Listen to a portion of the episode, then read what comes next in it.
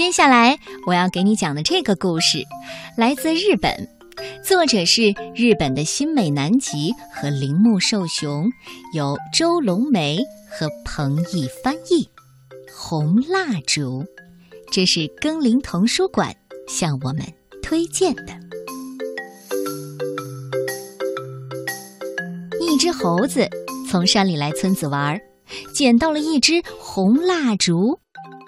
红蜡烛可不常见，所以猴子把红蜡烛当成了烟花。猴子把捡来的红蜡烛小心地带回了山里，这下山里热闹起来了。因为烟花这玩意儿啊，不管是鹿、野猪、兔子，还是乌龟、黄鼠狼、狸猫、狐狸，谁也没有见过，而猴子却把它给捡了回来。哇，不得了，不得了！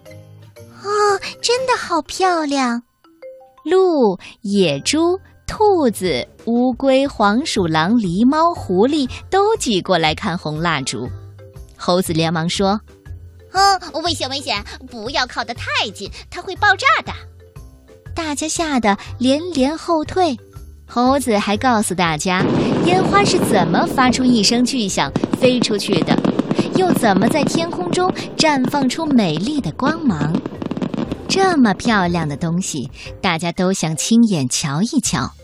猴子说了：“那好吧，今天晚上咱们到山顶上去放烟花。”大家高兴极了。一想到“砰”的一声，烟花像星星一般在夜空中绽放开来，你说大家能不高兴吗？到了晚上，大家兴奋地爬上了山顶。猴子已经把红蜡烛绑在了树枝上，正等着大家的到来呢。马上就要放烟花了，可问题是谁也不愿意去点烟花，大家都只想看，谁也不愿意动手。这样一来，就放不成烟花了。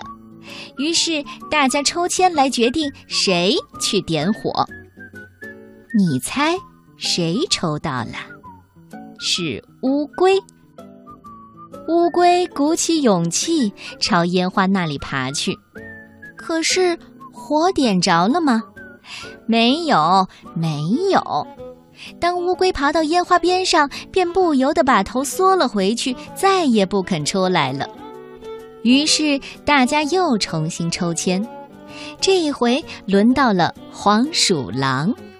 黄鼠狼比乌龟强多了，它没有把头缩回去。可是黄鼠狼高度近视，所以它只是在烟花边上东张西望地兜圈子。最后，野猪冲了出来。野猪是最勇敢的野兽，野猪真的冲上前去。把火点着了，大家吓坏了，连忙跳进草丛中，紧紧地捂住自己的耳朵，甚至连眼睛也捂得严严实实的。可是，蜡烛一声不响，只是在那里静静地燃烧着。你知道为什么没有在空中绽放它的光芒吗？那是因为，蜡烛，只是蜡烛啊。